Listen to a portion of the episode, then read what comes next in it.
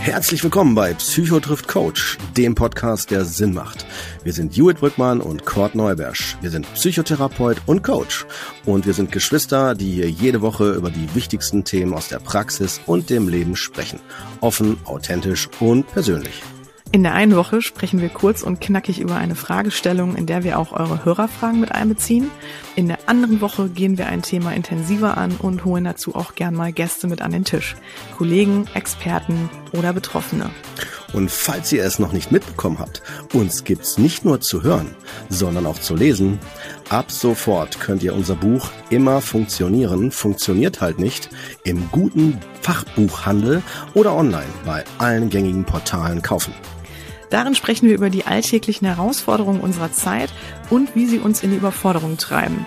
Als Geschwister, aber auch als Psychotherapeut und Coach. Mit echten Fallbeispielen, hilfreichen Tools und persönlichen Anekdoten bekommt ihr also jede Menge geboten, das euch helfen soll, bei euch an und aus der Stressspirale rauszukommen. So, nun geht's aber in eine neue Folge Psychotriff Coach. Schön, dass ihr wieder oder zum ersten Mal dabei seid. Wir wünschen euch eine gute Zeit und spannende Unterhaltung. Ja, schönen guten Abend, guten Tag, guten Morgen und herzlich willkommen an euch da draußen, dass ihr erstmal schön, dass ihr alle wieder dabei seid und äh, Lust habt auf eine neue Folge. Und äh, Cordy, du hast es auch pünktlich geschafft. Ich freue mich. jo, gerade mit dem Booster aber schnell hier in den Keller gefahren. Nein, genau. Ja, ich bin rechtzeitig hierhin ohne Stau. Genau. Super. Ganz genau. Super. Ich freue mich. Ja, man, hört, man hört dich gut. Das ist super. Ja, ähm, das ist das, die, das Wichtigste. Und äh, vor allem, man sieht dich auch, das ist auch ganz schön. Und heute Premiere, ja. also für die, die es nicht wissen, nochmal ganz ja. kurz der Hinweis, uns gibt's auch auf YouTube. Ähm, und heute könnt ihr nämlich auch Gäste von uns mitbekommen. Und das ist äh, wirklich, wir freuen uns total, denn äh, wir waren auch noch nie zu viert hier im Chat. Und die Gäste bringen zwei Themen direkt mit. Das eine ist, sie bringen eine sehr persönliche Geschichte jeweils mit. Das andere ist, die beiden ja, cool. haben, sind auch Podcast-Kolleginnen. Denn ähm, bei uns sind Mia und Mika vom Podcast Soda Club. Erstmal schön, dass ihr da seid. Herzlich willkommen. Hi. Hi. Ja, herzlich willkommen. Schön, dass ihr da seid. Schön, da zu sein. Ja, schön, dass ihr es, wie gesagt, äh, zu uns auch rüber geschafft habt in dem Podcast, denn was wir total schön finden, ist, ähm, mit euch mal darüber zu sprechen, was im Grunde macht denn eine Alkoholsucht aus? Und ähm, vor allem, was ich ganz wichtig finde, also ihr habt ja beide da eine, äh, sag ich mal, Erfahrungsgeschichte, eine Leidensgeschichte, die ihr mitbringt. Und was ich so spannend finde, ist ja, dass ihr auch in eurem Podcast ja ziemlich aufmacht, auch, dass es einfach ähm, nicht immer nur der, wie soll ich sagen, der absolut exzessive Trinker ist, der dann am Ende da, ne, bei dem es um eine Alkohol, Alkoholabhängigkeit geht, sondern natürlich auch da sehr viele Graustufen existieren. Und ähm, so ein bisschen die Frage natürlich auch ist, wie erkennt man das überhaupt und äh, woran erkennt oder woran merkt man das vielleicht auch bei sich selbst? Denn was man natürlich festhalten kann, ist, äh, wir kennen das alle. Alkohol ist gehört schon fast so teilweise zum guten Ton bei Feierlichkeiten oder ähm, ne, wenn man jetzt auch das Gefühl hat, irgendwie man hatte einen schweren Tag oder ne, es wird halt immer so Alkohol steht immer in einem sehr positiven Blickwinkel, äh, geht es immer eher so um Genuss, um Lebensfreude und ähm, Feiern. Und natürlich kann das nicht selten auch mal dazu führen, äh, bei dem einen oder anderen ähm, die Grenze zu überschreiten. Und ähm, deswegen bin ich sehr gespannt auf eure Geschichte, die ihr jeweils mitbringt und vielleicht uns mal so ein bisschen näher bringen könntet, wenn ihr darauf Lust habt. Ähm, ja, übergeben wir jetzt an euch und ähm, ihr dürft erstmal euch vorstellen und damit starten. Ähm, warum habt ihr Soda Club gegründet, den Podcast? Und wie gesagt, was ähm, was hat das Thema Alkohol, wie hat das den Weg in euer Leben gefunden sozusagen? Vielleicht, ähm, ihr dürft selber entscheiden, wer anfängt. Okay. Ähm, ich bin Mia. Hallo, schön hier zu sein. Ähm, also das Thema Abhängigkeit war in meinem Leben schon immer weil ich in einer abhängigen Familie groß geworden bin. Also ich hatte sehr viele trinkende Familienmitglieder und es sind auch ein paar dran gestorben. Ähm, ein paar haben jetzt Gott sei Dank aufgehört mittlerweile zu trinken, aber Alkohol war eben immer in den Strukturen meines Lebens, meines frühen Lebens ähm, anwesend, weswegen ich auch meine eigene sich entwickelnde Abhängigkeit nicht so richtig, ähm, ja, einfach nicht so richtig auf dem Schirm hatte. Weil wenn man in einem abhängigen Umfeld aufwächst sozusagen, dann sieht man das einfach häufig nicht. Man ist dann so betriebsblind, ja. Ähm, und, und genau, und äh, das ich habe dann die Verhaltensmuster beziehungsweise die, die, die Coping-Mechanismen meiner Familie einfach eins zu eins übernommen, wie das ja viel ist. Und für mich war eben Erwachsensein und Trinken praktisch synonym. Und irgendwann in meinen 30, in meinen frühen 30ern war mir dann schon endgültig klar, dass ich da kein gesundes Verhältnis zu habe, beziehungsweise kein, keine Beziehung, die mich glücklich macht. Es war keine Beziehung, die gut für mich war, das wusste ich. Und dann ähm, habe ich damit aufgehört. Sag mal was, die, die kurze Geschichte. Die kurze Geschichte. Das sehr gut, ist, sehr gut. Äh, gut, Hut ab. Damit kommen ja. wir hier schnell durch, das ist doch gut. Ähm, aber wahrscheinlich mir muss es doch irgendwie, und ich glaube, das ist ja wahrscheinlich auch so der springende Punkt, ne, erstmal zu erkennen, wann geht es denn über diesen normal, in Anführungszeichen, normalen Genuss denn hinaus? Und woran hast du denn auch so festgestellt oder wann war denn der Punkt da, als du gemerkt hast, okay, irgendwas stimmt hier nicht und auch den Blick auf deine Familie gerichtet hast? Also, ich glaube, dass der größte Fehler oder das, was einen am längsten davon abhält, sich selbst zu helfen, ist äh, es eine, als eine Linie zu betrachten, die man überschreiten kann und einen Punkt, den man erreichen muss. Das ist, glaube ich, dass das, was die, was, was zur Folge hat, dass so viele Leute so lange mit so einem Problem leben, ohne sich Hilfe zu holen, dass sie immer denken, irgendwo muss es eine Linie geben zwischen all diesen trinkenden Menschen, die ich kenne, und diesem Alkoholiker-Bild, was ja ganz extrem ist. Also das, das Bild von Alkoholismus ist ja ein männlicher, alter Trinker, der alles verloren hat, der schon eben irgendwie rote Nase hat und einen komischen Körperbau und der morgens Wodka trinkt und so. Das ist ja so das Bild, was man hat. Das ist aber mhm.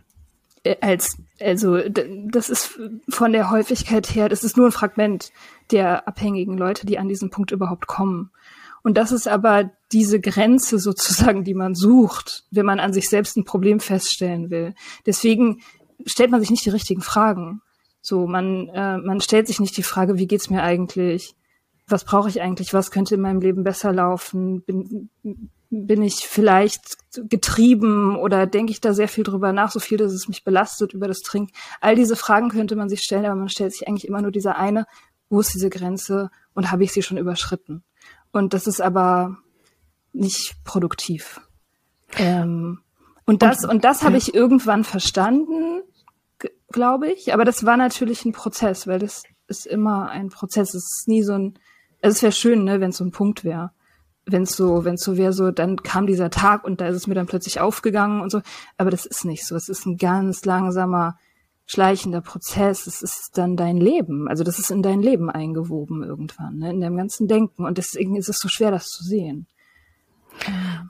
Aber wie hast du es dann gesehen? Ich finde, du hast es gerade ja ganz gut auf den Punkt gebracht, auch, ähm, ne, dass man sich die Fragen stellt, wie geht's mir eigentlich, ne? Was ist es so, das Leben, was ich leben will und welche Themen spielen hier eigentlich gerade eine große Rolle und ziehen mich vielleicht sogar runter und ich merke das gar nicht so unbedingt. Ähm, woran hast du es denn auch vielleicht so konkret? Kannst du das, also natürlich, also ich glaube, was ich jetzt auch mitgenommen habe aus deiner Antwort, ist, dass es sehr individuell ist, ne? dass man das, glaube ich, auch nicht jetzt so pauschal anwenden kann auf alle. Ähm, aber wie war es denn für dich? Also hast du Lust, uns da ein bisschen mehr mit reinzunehmen, ganz konkret? Also was hat sich da so bei dir einfach gezeigt, ne? Oder mh, hm, was musste passieren, damit du es, damit es mehr an die Oberfläche kommt, dass irgendwas nicht richtig gut läuft? Ich habe gemerkt, dass, dass ich, dass mir der Alkohol sehr wichtig ist, dass er mir so wichtig ist, dass ich darüber anfange, so viel nachzudenken wie über meine Beziehungspartner, dass ich entscheid, anfange, Entscheidungen zu treffen um den Alkohol herum, also, dass ich irgendwo hingehe, weil da Alkohol ist oder irgendwo nicht hingehe, weil da keiner ist. Dass ich ich hatte Blackouts, also ich habe äh, so Teile von, von Abenden vergessen, musste dann häufig mal, oder vielleicht auch nicht so häufig, aber musste ich auf jeden Fall irgendwie Scherben aufkehren von Sachen, die ich irgendwie gesagt habe zu Freunden oder irgendwelche Nachrichten, die ich verschickt habe oder so. Ich war oft, oft genug verkatert, ne? also ich habe nicht jeden Tag getrunken, aber ich habe oft genug, mehrmals die Woche Kater gehabt, die mich sehr runtergezogen haben, auch irgendwann psychisch also die, die waren dann halt irgendwann nicht, nicht mehr nur körperlich so, sondern auch, die haben mich dann einfach in so eine dunkle Weltsicht gezogen, die Karte. Und und ja, ich habe halt gemerkt, ich, ich, ich bin da in so einem, ich bin da in so einem, in so einer Dynamik, die immer mehr an mir zerrt und immer mehr Energie verlangt und immer mehr einfach mich beherrscht. Und ich habe gemerkt, mir ist die Leichtigkeit einfach verloren. Also diese Idee von, wie man normal trinkt, ne, dass man so ein schönes Glas Wein zum Abendessen trinkt und so und dann aufhört, weil dann ist es genug, weil dann merkt man ja die Wirkung schon und dann reicht's ja auch schon, weil man will ja dann auch nicht raustrinken und so. Und dieses, ähm, diese Leichtigkeit, die konnte ich einfach nicht herstellen und konnte ich auch wirklich lange nicht herstellen. Also die, die gab's vielleicht mal irgendwann, als ich Teenager war, aber eigentlich war die Leichtigkeit schon in meinen Zwanzigern so dahin. Was meinst du damit? Darf ich da mal nachhaken? Was genau meinst du damit? Also na dieses, man denkt ja so ein normaler Trinker, eine normale Trinkerin, die das sind ja Genusstrinker, so heißt es ja, ne? So Genusstrinker, die wegen dem Gesch wegen des Geschmacks von Wein so zum Essen so ein schönes Glas Wein trinken und dann damit aufhören. Oh und dann auch aufhören, darüber nachzudenken. Äh, oder halt die nicht, also nicht mehr wollen, die, die nicht mehr wollen als ein Glas Wein. Und so Leute, ich, ich wusste immer, dass das ist irgendwie cool, wenn man das kann, aber ich konnte das halt nie. Ich habe dann halt immer die Flasche ausgetrunken. Okay. Oder vielleicht manchmal auch nicht, ne? Aber, aber das, ähm, dieses, dieses leichte, so, ach, ich, ich merke gar nicht, ob da jetzt Wein ist und mich interessiert das gar nicht irgendwie so richtig doll, ob da jetzt auf dieser Party getrunken wird oder nicht das hatte ich halt nicht. Das war schon immer ein zentrales Thema. Das war wichtig. Es war nicht leicht. Es war kein leichtes Thema. Es war, ja, wichtig. Es war sehr wichtig für mich. Jetzt war, Und das war, jetzt verstehe ich, was du mit leicht meinst. Okay, alles klar. Mhm. Und ja. dann meintest du, dann war es auch so, also was hatte das dann für eine Motivation für dich, wenn ich das so fragen darf? Was, womit hast du Alkohol verbunden? Also jetzt mal, es kann ja sowas sein, du meintest gerade Genuss, ne? Womit hast du es verbunden? Mit ähm, die Welt um dich herum vergessen, Lebensfreude, was könnten da, was waren da vielleicht für Mechanismen am Werk?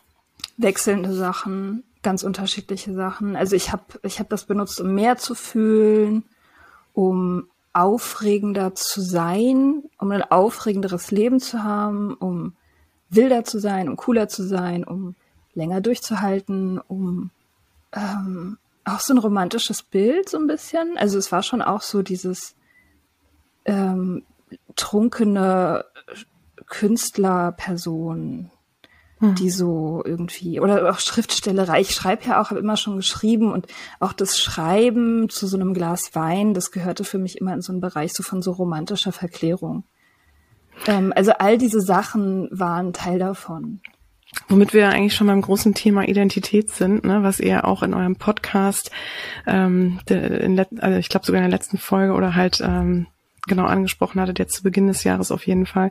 Ähm, ne, dass es natürlich auch immer so die Frage ist, wie sieht man sich, ne? Wie ähm, empfindet man sich als Person und genau, was du auch sagtest, wenn du schon so natürlich in der Familie groß geworden bist, wo auch Alkohol immer eine Riesenrolle gespielt hat, dann, ne, und du das, wie du schon sagtest, dann so als Modell mitgenommen hast, davon, was es bedeutet, erwachsen zu sein und dann auch noch natürlich dieses Bild von dir vielleicht im Kopf hattest, okay, ähm, ne, so gerade, und das finde ich auch, ich finde auch dieses, gerade dieses ganz Kunstthema, ne, wird ja häufig mit so Drogen assoziiert und Rauschmitteln oder genau so dieses, ähm, ja, Sinneserweiternde, ne, ähm, und dann, ne, wie war es dann? Also vor allem, ähm, was ich mich noch frage, ist, was, wo du uns vielleicht mal kurz reinholen könntest, ist, wie, wie sah denn dein Leben so aus, mir? So die äußeren Umstände, also beruflich und ne, was, was waren denn da so aktuelle oder in dem Moment die Themen?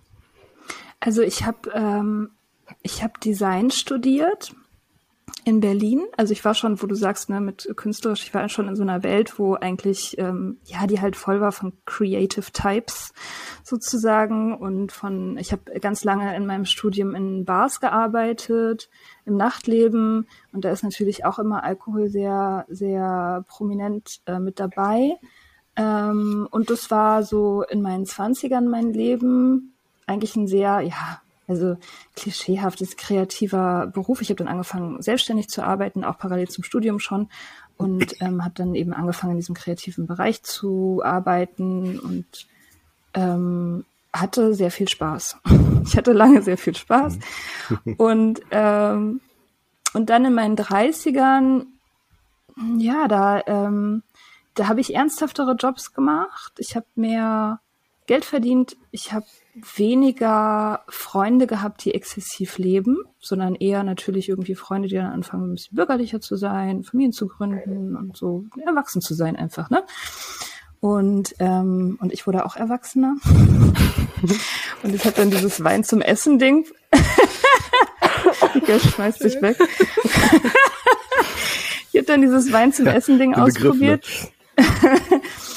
ähm, und ja, ja, was ist dann passiert? Ich habe ähm, das Trinken war einfach weniger Show, ne? Es war es war weniger Show und einfach viel mehr Normalität. So, ich habe ich bin nicht mehr so viel ausgegangen, habe deswegen einfach stattdessen bei irgendwelchen Abendessen mit Freunden getrunken oder meinetwegen auch alleine, wenn keiner da war. Natürlich nicht so häufig, dass ich mir hätte eingestehen müssen, dass ich damit ein Problem habe, aber schon auch manchmal und das machen ja die anderen Leute auch so. Ähm, und ja, es ist dann ganz schleichend, langsam und schleichend immer ruhiger geworden und immer mehr mit dem Trinken. So, also eigentlich nach außen würde ich sagen, ist mein Leben unauffälliger geworden. Und mein Trinken hat mich aber immer mehr belastet. Weil es dann auch irgendwann, wie würde ich sagen, depressive Zustände hervorgerufen hat. Also ich würde jetzt nicht sagen, dass ich eine Depression hatte, aber ich würde schon sagen, mein Leben ist irgendwie, das hat sich immer mehr verdüstert. Es hat sich langsam und schleichend immer mehr verdüstert. Mhm. Und was du wahrscheinlich auch versucht hast, dann wieder so ein bisschen ähm, auszublenden durch den Alkohol vermutlich, oder? Ich weiß nicht, also ich würde, ich würde eigentlich nach wie vor nicht wirklich sagen, dass ich ähm, gegen meinen Schmerz angetrunken hätte. In dem Stadium war ich, glaube ich, noch gar nicht so das war, also das war alles noch so in so einem Bereich, wo ich auch, ich hätte nicht aufhören müssen. Ne? Also ich habe, ich wurde noch nicht angesprochen, es wurde sich noch keine Sorgen gemacht um mich. Ich habe auch alles noch gehabt, ne? Ich habe funktioniert, ich habe so, also es war nicht, es war nicht so ganz doll schlimm, nur so ein bisschen schlimm. So und dieses, dieses gegen Schmerz antrinken, ja, das habe ich eigentlich, das würde ich nicht so sagen, dass es schon so war. Das wäre wahrscheinlich irgendwann so gekommen. Ähm, aber zu dem Zeitpunkt, als ich aufgehört habe, war ich noch in so einer Zone, wo, wo das noch nicht ganz so außer Kontrolle aussah, ja. Hm. Also man könnte sagen, ich höre raus, dass du äh, die immer immer eine Instanz, in die aktiv war, die das überprüft hat, inwieweit ähm, ist es noch so auszu also zu so zu tolerieren und äh, ab wann äh, ist es echt zu viel oder so nach dem Motto jetzt ist echt Stopp. So würdest du sagen, es gab sowas wie so eine für dich so eine gefühlte Grenze? Ja, das, ähm, das sucht man. Man sucht diese Grenze. Also du suchst die Grenze jahrelang. Ich habe sie jahrelang gesucht. Ich habe jahrelang okay. das mit mir verhandelt. Also bestimmt, es mhm. fing an mit Anfang 20 und es endete dann mit dem mit der Abstinenz mit Anfang 30. Also grob würde ich sagen, diese zehn Jahre habe ich diese Grenze gesucht. Und die Grenze hat sich natürlich immer weiter verschoben, ist ja klar. Ne? Also wenn du als ich in den Bars gearbeitet habe, war das irgendwie, war die Grenze weiter weg, weil alle um mich rum haben ja auch getrunken und das ist ja normal und das gehört zum Job dazu und so weiter. Und dann kommt die Grenze aber irgendwie näher, wenn dann jemand stirbt im Umfeld an dem Alkohol. Man denkt sich so, hm, ist ja schon irgendwie die gleiche Substanz, die ich da trinke, auch wenn ich noch nicht so weit bin und so. Und die Grenze, das ist halt so eine Fata Morgana, die die ist, die ist, die ist, was man sie, also was man will. So, wenn man sich gerade gut fühlt und sich denkt, so, ach, guck mal, ich bin gerade irgendwie verknallt und mein Leben sieht doch ganz gut aus. Ich habe diesen neuen Job gekriegt und und alles ist cool, kann ich ja trinken, ist doch alles super, funktioniert doch alles. Und wenn man dann aber irgendwie einen schlimmen Kater hat und vielleicht sonst noch irgendwas passiert ist, Trennung und man sitzt dann irgendwie alleine zu Hause und trinkt seinen Wein und das sieht alles nicht mehr so cool aus, dann denkt man sich schon schon eher, hm, vielleicht ist es doch problematisch. Aber das, das ändert sich halt dauernd mhm. mit einem, mit dem eigenen Gefühlszustand auch. Ne? Mhm. Ja. Was war es denn an mir? Was würdest du sagen? Also, was hat aber dann trotzdem dazu geführt? Oder wie hast du es auch geschafft, zu sagen, und jetzt, ähm, so geht's nicht mehr weiter? Ich muss jetzt für mich die Grenze ziehen. Ähm, also ich habe kapituliert. Kapitulation ist ein großes Thema in dieser Nüchternheits-Community. Ähm, das ist auch der erste Schritt von den anonymen Alkoholikern, Kapitulation. Das ist äh, dieses Eingeständnis, letztendlich das Eingeständnis, dass man es einfach nicht mehr selbst entscheiden kann.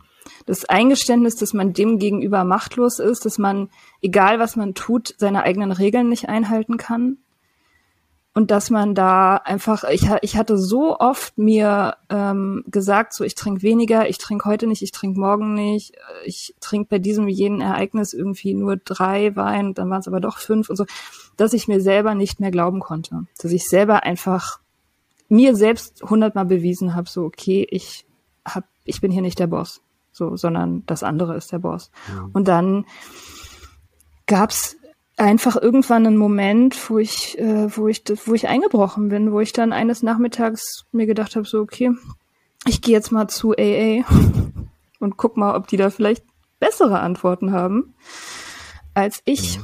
Und äh, das hatten sie Gott sei Dank. AA ja. ist was? Kann, kann, kannst du Alcoholics erklären, Anonymous? Ist? Weil das glaubt unsere.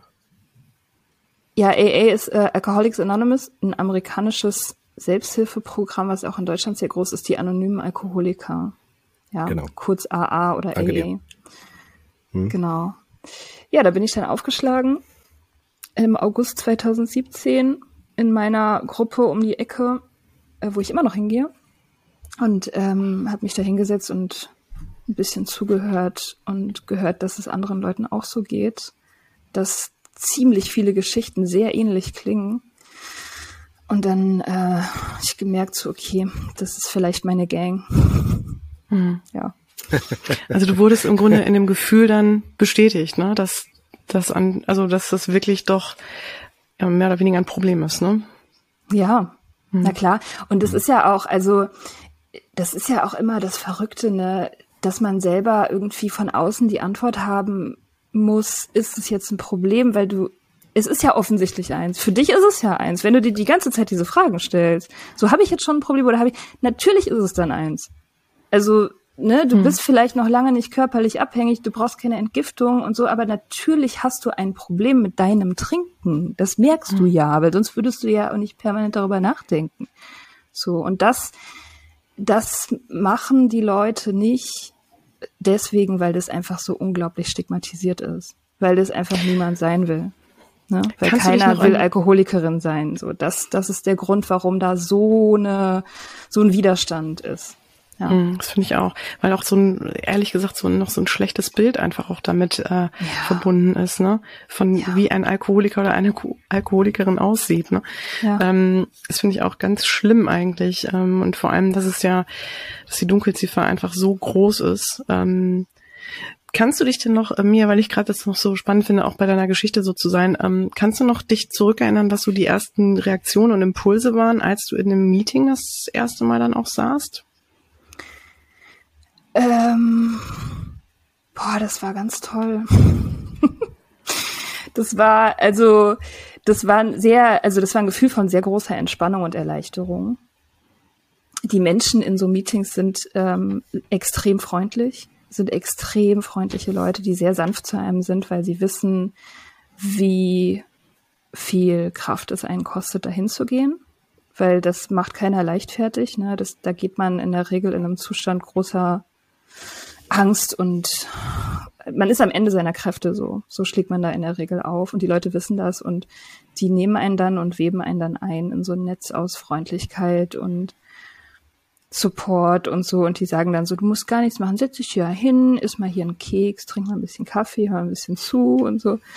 Und dann hörst du dir halt die Geschichten an und denkst dir so, ja krass, also ich bin nicht die Einzige, die heimlich nachts irgendwelches Leergut entsorgt, damit irgendwelche Nachbarn, die sie eigentlich gar nicht kennen, das nicht mitkriegen. Oder die, ähm, keine Ahnung, in unterschiedliche Supermärkte geht, damit sich die Kassierer nicht irgendwas denken. was man oder die halt dem Kassierer im Supermarkt irgendwie erzählt, so ja, ich habe heute eine Cocktailparty, deswegen kaufe ich das, als würde das irgendwen interessieren. So, ich bin nicht die Einzige, die das macht, sondern das ist ein Ding. Das machen total viele Leute. Und das, ähm, das ist sehr, ja, das ist, ähm, das ist einfach mega schön, dieses Gefühl zu haben und dann auch zu wissen, so, okay, andere Leute haben das geschafft, aus diesem, aus diesem Quatsch rauszukommen. Und ganz unterschiedliche Leute haben das geschafft. Ne? Also die, du musst keine besonderen krassen Disziplinfähigkeiten haben oder besonders willensstark sein oder so, sondern du kannst es auch hinkriegen, wenn du, wenn du ein ganz normaler Mensch bist und vielleicht auch sogar ein bisschen chaotisch und dich für nicht so diszipliniert hältst. Ja. Das finde ich jetzt, ne, das ist ja jetzt im Grunde genommen schon so langsam, finde ich auch dann interessant, was hat denn dann auch dir überhaupt ermöglicht, ähm, trocken zu werden und auch trocken zu bleiben. Weil ich glaube, das ist ja für die meisten das Allerschlimmste, ne? Dieses Trockenbleiben auch. Ähm, wie, wie hast du das geschafft? Wie, wie sah dein Weg aus? Oder was würdest du auch sagen, was waren vor allem die großen Themen oder Blockaden da auf dem Weg, die du auch links und rechts mitbekommen hast? Ne? Da kann ja Mika ja auch gleich nochmal was zu erzählen. Ähm, was war denn aber so entscheidend an dem Weg oder wie sah der halt aus? ich glaube, das Wichtigste ist, dass man, also das Erste, was hilfreich ist und was einen so trägt über die, über die ersten ähm, komischen Wochen, ist, dass man sich eine Community sucht, glaube ich. Also zu Meetings gehen ist eine total gute Idee, das empfehle ich immer allen. Stoisch, obwohl ich weiß, dass ganz viele Leute da Abwehrmechanismen haben, aber eine, eine Gruppe zu finden und sei es auch nur eine Handvoll Leute, die das Gleiche durchgemacht haben, die sich da drin auskennen und die wissen, wie es einem geht, das ist Gold wert. Also das auf jeden Fall ähm, ist super, super hilfreich. Und dann muss man einfach ähm, sich selbst brainwashen. Also man muss sich einfach damit beschäftigen. Man muss, man muss darüber nachdenken, man muss darüber lesen, man muss schreiben ist super, ähm, Gedanken aufschreiben, das ist sehr therapeutisch ähm, kann es sein und und einfach jeden Stein umdrehen so vielleicht auch ein bisschen wütend werden auf die Gesellschaft. Das hat mir auch immer sehr geholfen, ne? diese durch diese alkoholgetränkte Gesellschaft, die uns alle allen irgendwie diesen Shit verkauft, diese Lüge, dass es irgendwie keine Droge wäre und dass, dass es total normal ist, wenn man das trinken kann und so. Das ist einfach nicht so. Und diese Wut darüber, über diese gesellschaftliche Konstruktion, das hat mir auch sehr geholfen. Also es war auch schon sehr, mhm. sehr großer Faktor. Und dann muss man halt langfristig das zu seiner Identität machen. Man muss das Schöne am Nüchternsein sehen, lernen und das ausbauen. Mhm. Und ja, und, und, und das ist so die, ja, das ist so die, dann fängt die Arbeit halt an. Ne? dann fängt die Persönlichkeitsarbeit an, also zu erkennen, wer man ist und was man eigentlich will und so. Und dann, dann, ähm, ja, also das ist halt ein ständiger Prozess. Man ist ja auch nie wirklich fertig. So. Und vor allem, was ich jetzt so interessant finde, ist auch, wie hast du es geschafft, von diesem Bild, von dieser Identität, ohne dass es jetzt hoffentlich zu persönlich wird, ähm, das kannst du natürlich dann auch sagen, ähm, zu diesem, zu einem neuen Bild zu finden. Ne? Und ähm, falls du so weit gehen willst, uns vielleicht auch zu erklären, ja, wie du das, wie du diese Transformation geschafft hast und wohin du die geschafft hast, ne? Ähm, ich, also, wenn man sucht, dann findet man glaube ich. Also ich, äh, ich hatte schon immer Bilder von Klarheit, also positive Bilder von Klarheit und Reinheit in mir. Also das ist immer auch schon mitgelaufen. Das ist jetzt nicht so, dass das nie da gewesen wäre. Ich habe schon immer so davon fantasiert von zum Beispiel Minimalismus. So, oder ich fand immer schon so toll, so japanische Mode aus Leinen. Es ist alles so weiß und schwarz und ganz klar und ganz rein und so. Und dieses Bild von jemandem, der auch so lebt, ähm, so in so großen hellen Räumen mit wenig Möbeln und der nur Wasser trinkt und ähm, einen scharfen Geist hat, so das fand ich schon immer auch ein sehr schönes Bild. Und das, ähm, das ist ja immer parallel gelaufen zum, zum, ich bin die romantische französische Rotwein trinkende Frau so. Also das, ähm, und das, und das muss man dann einfach ausbauen. Ne? Man muss halt diese, diese, diese, diese Alkoholbilder, diese Romantisierung, das muss man enttarnen und sehen halt, dass es Quatsch ist, dass es Bullshit ist, dass es nicht schön ist, dass es nicht romantisch ist und dass man da auch nicht irgendwie einen besseren Teint von kriegt oder so. Und man muss eben diese, diese schönen Bilder der Klarheit einfach feiern und sich, keine Ahnung, in die Wohnung hängen oder keine Ahnung. Also ich habe auch, ich habe zum Beispiel auch einen Minimalismus-Trip gehabt. Ich meine ganze Wohnung weiß gemacht und alles gestrichen und alles ausgemistet und so, um dieses Umfeld auch zu schaffen, was sozusagen mein inner, meinen inneren Zustand ähm, so spiegelt. Und das, das ist auch total toll. Also das hilft, das macht dann auch in der Situation total glücklich. Toll, toll. Erstmal. Ich, ich hätte, ich hätte, ja, sorry. hätte noch eine Anfrage. Anfrage. Äh, mich würde interessieren, äh, hast du es eigentlich überwiegend alleine gemacht oder würdest du sagen, hattest du neben den Selbsthilfegruppen noch ganz andere, ähm, sagt man, Unterstützung, Helfer? Also zum Beispiel äh, so im sozialen Bereich oder so Familie? Nur wenn du möchtest, wenn äh, du reden möchtest. Ja, also ich hatte, oh, ich hatte einige Säulen. Ähm, ich hatte echt Glück. Also ich, oder ja, ähm, ich habe das auf viele Beine gestellt sozusagen. Ich hatte eben die AA-Gruppe, zu der ich dann auch wirklich jede Woche gegangen bin. Mhm. Ähm, dann habe ich sehr viel gelesen. Also es gibt wirklich äh, viel Literatur zu dem Thema, ähm, zum Beispiel Nüchtern von Daniel Schreiber, das wir immer wieder empfehlen. Das ist so ein Klassiker, ähm, wo mhm. sich auch jeder, glaube ich, wiederfinden kann, der noch nicht an diesem dramatischen Punkt angekommen ist, sondern eher noch so im normalen Bereich. Also für alle, die jetzt zuhören, ihr könnt das alles in den Show Notes auch nachlesen. Das sieht man immer unter der Folge. Äh, ist das dann nochmal in Textform? Kann man sich das nochmal anschauen. Ja, und ähm, was war noch meine Familie? Ja, da hatte ich auch Glück, weil ähm, ich habe ja vorhin erzählt, die meine Familie ähm, ist eine trinkende Familie und aber schon bevor ich aufgehört habe, haben einige Leute aus meiner Familie aufgehört zu trinken und die waren mhm. dann schon sozusagen auf der anderen Seite und mit denen konnte ich dann auch da ähm, einfach irgendwie nächtelang drüber reden und so. Das war schon auch sehr hilfreich. Schön. Also das würde ich immer sagen, so Bücher, Podcasts natürlich. Es gab zu dem Zeitpunkt noch keine Deutschen. Das ist ja jetzt Gott sei Dank anders. ähm, aber es gibt, es gab äh, schon 2017 ziemlich viele amerikanische Podcasts zu dem Thema, auch von Leuten, mit denen man sich identifizieren konnte. Die habe ich auch mir gebinged, diese Podcasts. Also ich habe praktisch die ganze Zeit immer nur nüchtern Podcasts gehört ähm, Bücher darüber gelesen und darüber geredet letztendlich. Ich habe sehr viel darüber auch geredet und geschrieben. Das heißt, du bist da auch offen, bist du da offen mit umgegangen von Anfang an? Ja. ja oder? Okay. Ja, ja, ich habe das ziemlich schnell, also ich habe das innerhalb von drei, vier Wochen habe ich das allen Leuten gesagt. Und ich habe innerhalb hm. von, ich glaube, vier Monaten angefangen, darüber einen Blog zu schreiben. Ähm, okay weil ich das, weil ich das wichtig, also weil ich halt einfach gesehen habe, ich habe sehr schnell gesehen, so okay, das Stigma ist riesig. Es gibt aber total viele Leute, die mit diesem mit diesem ähm, Thema ein Problem haben und die wissen nicht wohin. Und ich habe halt auch, ich habe gesucht in Deutschland, so ich habe Hashtags ausprobiert, ich habe nüchtern den Hashtag bei Instagram eingegeben, wie blöd. Ich habe nichts gefunden. Es gab einfach nichts. Und ich dachte so, krass, aber wir sind doch total viele. Wo sind die denn? Was ist denn los? Und, äh, und ich habe mir von Anfang an irgendwie gedacht, so, das, das ist nicht gut. Das, das muss, das muss sich ändern. Muss sich mhm. schnellstmöglich ändern. Und ich glaube, da hat sich auch schon viel getan. Ne? Ich glaube, da sind jetzt auch viele, ja. die da echt nach vorne gehen und damit rausgehen und ja. ähm, unter anderem ja auch ihr mit eurem Podcast Soda Club, den wir jetzt hier an der Stelle wirklich nochmal erwähnen wollen, weil der macht da echt so einen tollen Job und ähm, den können wir wirklich hier gerade an der Stelle nur jedem ans Herz legen, der damit irgendwie ein Thema hat. Ähm, mir erstmal an der Stelle schon mal ein wirklich äh, eine riesengroße Bewunderung und äh, Respekt für deinen Weg und was du da geschafft und geleistet hast. Ich denke mal, das war wahrscheinlich nicht ohne. Ähm, und danke natürlich auch, dass du die Geschichte so aufgemacht hast hier bei uns.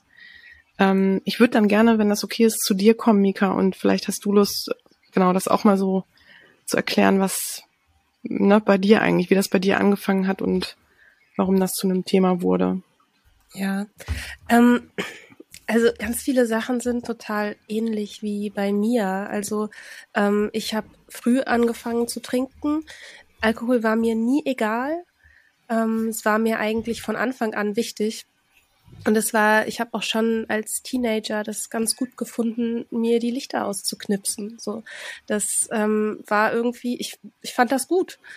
Und ich war viel auch also in Beziehungen zum Beispiel auch mit Typen, die auch einfach ein bisschen älter waren als ich, die ich sag mal jetzt in Anführungsstrichen, ich nenne das so das erwachsene Trinken, also halt nicht mehr sozusagen dieses jugendliche Lichter ausknipsen, sondern ähm, so man trinkt, macht sich abends eine Flasche Wein zusammen auf dem Sofa auf oder so. Ähm, auch das fand ich gut. Und es, ich glaube, ich habe angefangen, diese Tests zu machen. Bin ich Alkoholiker? Ja, nein, vielleicht. Ähm, genau wie mir habe ich nach dieser Grenze gesucht. Es gibt ja so, es gibt diesen äh, so ein Running Gag in der Szene, dass so, naja, wenn du anfängst, diese Tests zu machen, dann ist das so wahrscheinlich ein Problem, weil die Leute, die diese Tests nicht machen, die zeichnen sich halt dadurch aus, dass sie sich darüber einfach keine Gedanken machen.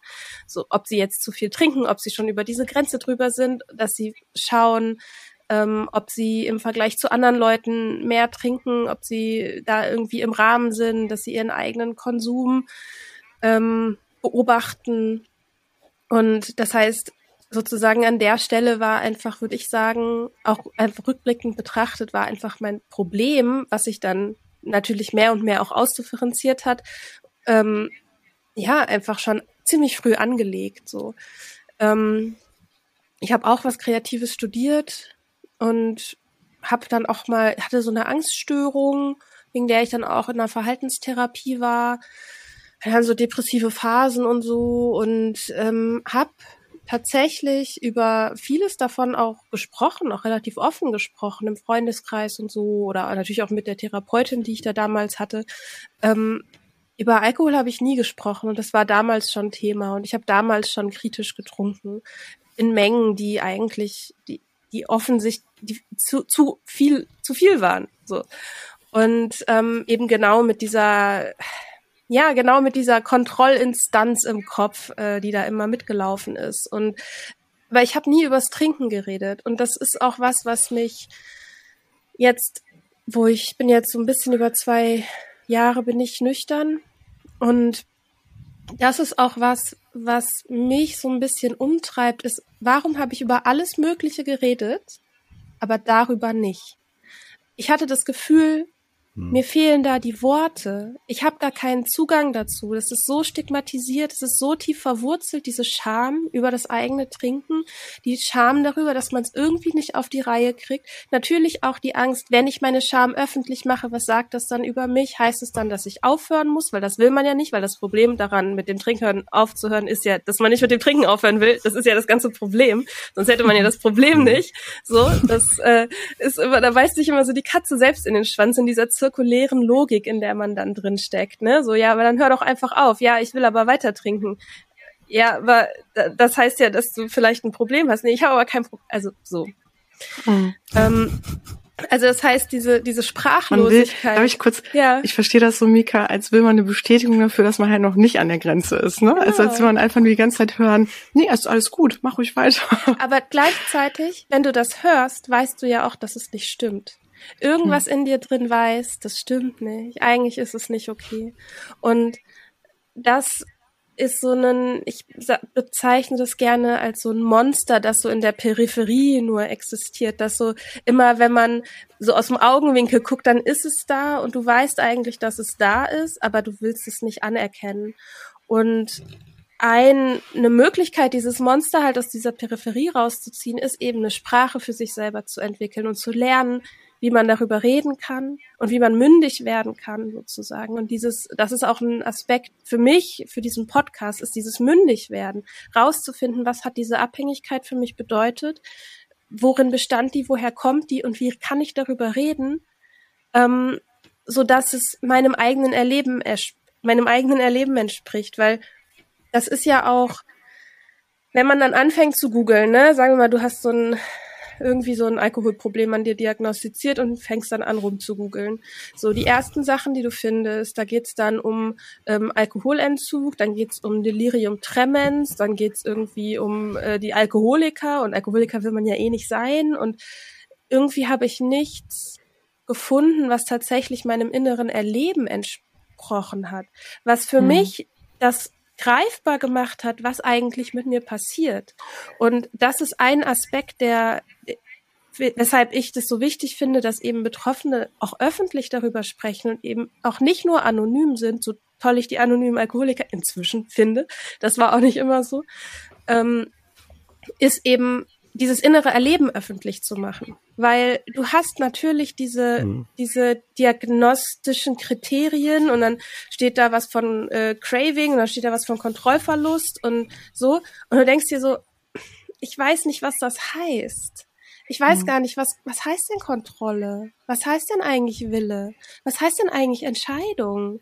Was heißt das denn alles? Wie treffe ich denn überhaupt eine Entscheidung? Ich weiß das überhaupt nicht.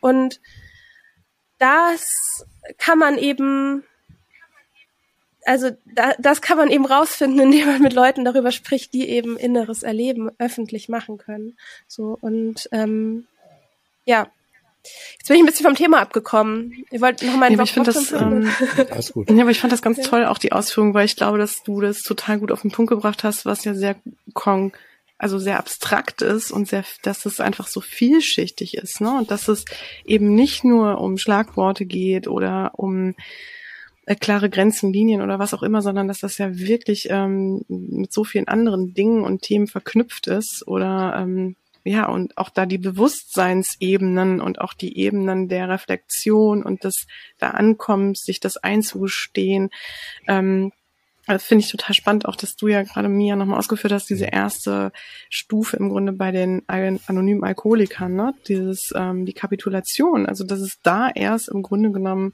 in dem Moment erst so darum geht, ne? dass man sich eingesteht, dass man selber keine Kontrolle mehr darüber hat. Und mhm. das, was super wichtig ist, ist, dass die erste Voraus, die, die einzige Voraussetzung für eine Mitgliedschaft bei den anonymen Alkoholikern ist es mit dem, der Wunsch, mit dem Trinken aufzuhören. Da muss man noch nicht aufgehört haben. Das mhm. heißt, ah, und das ja. finde ich ganz, ganz wichtig, man kann sich anfangen, damit auseinanderzusetzen, ohne schon aufgehört zu haben oder ohne überhaupt schon den Entschluss gefasst zu haben, oh, ich muss jetzt aber aufhören. Dass man sich mit dem Thema erstmal auseinandersetzt und guckt, was bedeutet das eigentlich für mich? Das kann ja auch heißen, für sich selbst eine Sprache zu finden. Das kann heißen, das für sich selber auszuleuchten man kann über Sachen eben sprechen, ohne sofort diesen Entschluss dann anzustellen. Weil das ist ja genau der, an dem man immer wieder gescheitert ist. Das ist ja genau der, den man immer wieder gebrochen hat. Und irgendwann weiß man nicht mehr, wie man sich selber vertrauen kann. Wenn man immer wieder eine Entscheidung trifft, irgendwann dann jeden Tag, irgendwann sogar noch öfter und die, die immer wieder bricht. Was soll da, wie, wie soll man dann anfangen? Und das umgeht man, indem man erstmal diese Entscheidung nicht trifft, sondern mhm. erstmal guckt, wie geht's mir? Und wo, wo, was ist los mit mir? Mhm. So. Super, super, dass du es auch nochmal so erwähnt hast. Ähm, und dann, aber was war los, Mika, dass du dann vor zwei Jahren gesagt hast, so, jetzt werde ich nüchtern? Ähm, ich war im Urlaub. ähm, das hat auf jeden Fall geholfen. Ähm, also ich war zu dem Zeitpunkt in einem Job, der mich total ausgebrannt hat ähm, und in dem ich sehr unzufrieden war und ich habe tatsächlich angefangen mit einem Hörbuch irgendwie. Ich war im Urlaub, diese üblichen Trigger waren nicht da, also so von wegen von der, das war immer mein großes Ding, so von der Arbeit kommen und sich dann noch eine Flasche Wein im Supermarkt holen zum Beispiel ähm, und sich dann danach ärgern, dass man schon wieder irgendwie eine Flasche Wein im Supermarkt geholt hat und dann denken, ah, naja, dann kann man ja nur, nur die halbe trinken und dann am Ende ist sie doch leer und so. Dieser, dieser Kreislauf war so mein Ding. Und da war es total hilfreich, einfach an einem anderen Ort zu sein, an dem das nicht so ist und es keine, ähm, auch keine E-Mails gibt und so. Und mein äh, damaliger Partner, der hat gar keinen Alkohol getrunken, er trinkt weiterhin keinen Alkohol. Das ist so jemand, dem das immer egal war. Halt Leute, ich habe vorhin als mir das gesagt, also Weirdo gesagt oder so. Also weil die Leute mir auch immer total suspekt waren. Ne? Also dass es die, dass es die wirklich gibt, diese Leute, denen Alkohol egal ist, die den mal trinken und mal nicht, die so denken, ach, so ein Radler, schon ganz schön viel. Und so, was? Hä? Da fange ich noch nicht mal an, darüber das Alkohol zu nennen. Also so, ähm, auf jeden Fall, das war die, die Situation. Ich war im Urlaub mit meinem, mit meinem Freund und ähm, habe aber schon in den Wochen davor einfach gemerkt, so, mir geht's einfach echt richtig schlecht. Ähm, ich habe immer mehr getrunken, ich habe immer häufiger genau diese Entscheidung getroffen, dann wieder gebrochen und habe dann ja, habe dann ein Hörbuch gehört ähm, darüber. Das ist, ähm, könnt ihr auch gerne empfehlen. Das ist eine amerikanische Autorin, Annie Grace heißt die. Das mhm. Buch heißt The Naked Mind auf Englisch und auf Deutsch heißt es einfach nüchtern, glaube ich. Und sie ähm, im Grunde ist es so ein bisschen wie, was Alan Carr fürs Rauchen gemacht hat, macht sie so fürs Trinken. Ähm, mhm. Also Alan Carr hat ja das äh, endlich Nichtraucher geschrieben, mit dem du ja auch aufgehört hast. was ich, was ich bei euch gesagt hatte, ja, genau. Genau. Ähm, genau. Ähm, und damit hat das angefangen, dass ich mich erstmal auseinandersetze. Und dann bin ich total krank geworden und hatte so eine richtig fette Erkältung irgendwie und lag in Griechenland am Pool und habe so vor mich dahin gesiecht und habe mir aber total diese Gehirnwäsche gegeben, dieses das was Mia auch gesagt hat, dass man anfängt darüber nachzudenken, was macht Alkohol eigentlich für mich. Und ähm, für mich war es eben wichtig, so einen Rahmen zu haben, in dem ich nicht in meinem Alltag bin, in dem ich mich darüber, in dem ich mir darüber Gedanken machen kann. Und dann hatte ich irgendwie habe ich schon gemerkt, so ich will das jetzt nochmal versuchen mit dem nüchtern werden, weil ich hatte schon immer mal wieder auch nüchterne Phasen, die auch mal ein paar Monate angehalten haben, die dann immer wieder geendet sind, aber auch weil ich mir nie das als ein Problem einges wirklich eingestanden habe, sondern immer nur so ein ja, ich mache das jetzt mal und mal gucken, wie es läuft und so und immer das den Anspruch hatte, dass es leicht ist, weil wenn es nicht leicht ist, dann heißt es ja, dass ich Alkoholikerin bin und das wollte ich ja nicht sein. Das heißt, der Anspruch war immer, es muss leicht sein. Und das war das erste Mal, dass ich das zugelassen habe, dass es schwer sein kann. Und weil es mir so wichtig war. Und dann hatte ich total Angst, nach Hause zu kommen, weil ich dachte, oh, dann bin ich wieder in meiner Wohnung und was mache ich denn dann? So, dann fange ich bestimmt wieder an, weil das war ja schon so oft so, dass ich irgendwo anders war und hat, dann habe ich eine Zeit lang nicht getrunken und es war gar nicht so schwer. Und dann kam ich zurück in meinen Alltag und dann war ich plötzlich voll schnell wieder drin. Und ähm, ich also muss immer noch die äh, absoluten Helden, Heldinnenfähigkeiten meiner besten Freundin äh, da erwähnen, die in der Zeit, als ich nicht da war, die hat für ein Projekt meine Wohnung genutzt und hat in der Zeit meine komplette Wohnung geputzt und das ganze Altglas weggebracht und ich hatte noch was im Schrank versteckt, das hat sie nicht gefunden, aber ähm, hat irgendwie alle Aschenbecher geleert und so und ähm, das ich kam in so eine ganz frische Wohnung rein.